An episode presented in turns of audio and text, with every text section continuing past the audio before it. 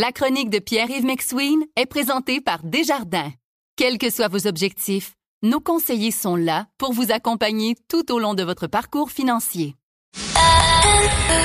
C'est 23.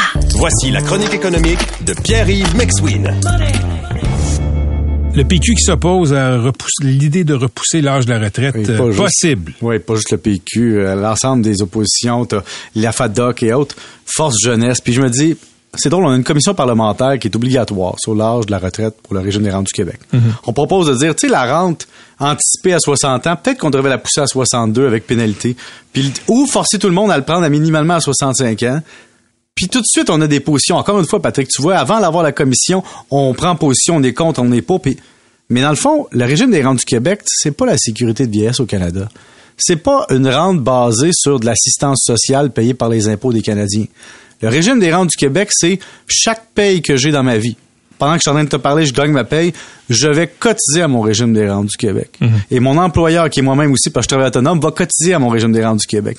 Et donc, j'ai droit à une rente basée sur l'ensemble de mes cotisations à vie.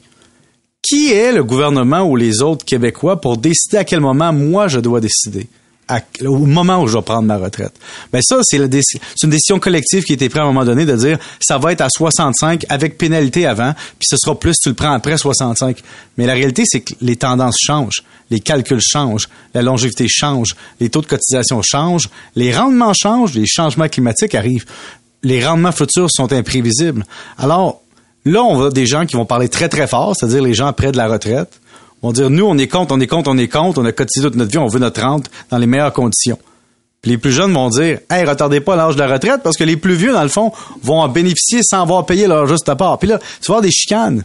Mais c'est pas pareil pour chaque individu. Je te donne un exemple de l'injustice du RRQ. Si moi, j'ai 58 ans, puis que je suis cardiaque, puis j'ai un cancer, je sais que je profiterai pas au maximum de mon régime des rentes du Québec. Tandis qu'il y en a un autre qui va se rendre à 128 ans, qui va en bénéficier jusqu'à 128 ans. Et donc, te fixer de façon collective le- l'âge de la retraite, ça crée des injustices pour les gens qui sont pas en santé, puis ça crée un écart favorable pour ceux qui sont très en santé. Et donc, jouer avec ça, c'est pas binaire. Ça dépend de ta carrière. As-tu été, euh, tu sais, on parle des paramédics aujourd'hui qui sont présentés sur les lieux. Là.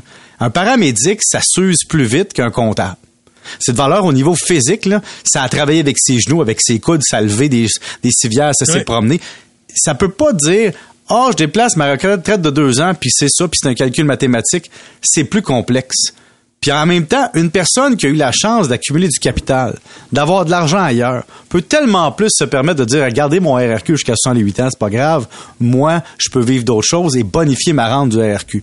Et donc, on peut pas avoir une position noire ou blanc là-dessus. C'est une position grise. Je dirais, Patrick, même, c'est une position de tempe grise.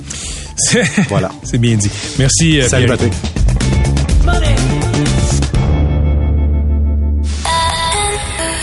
C'est 23.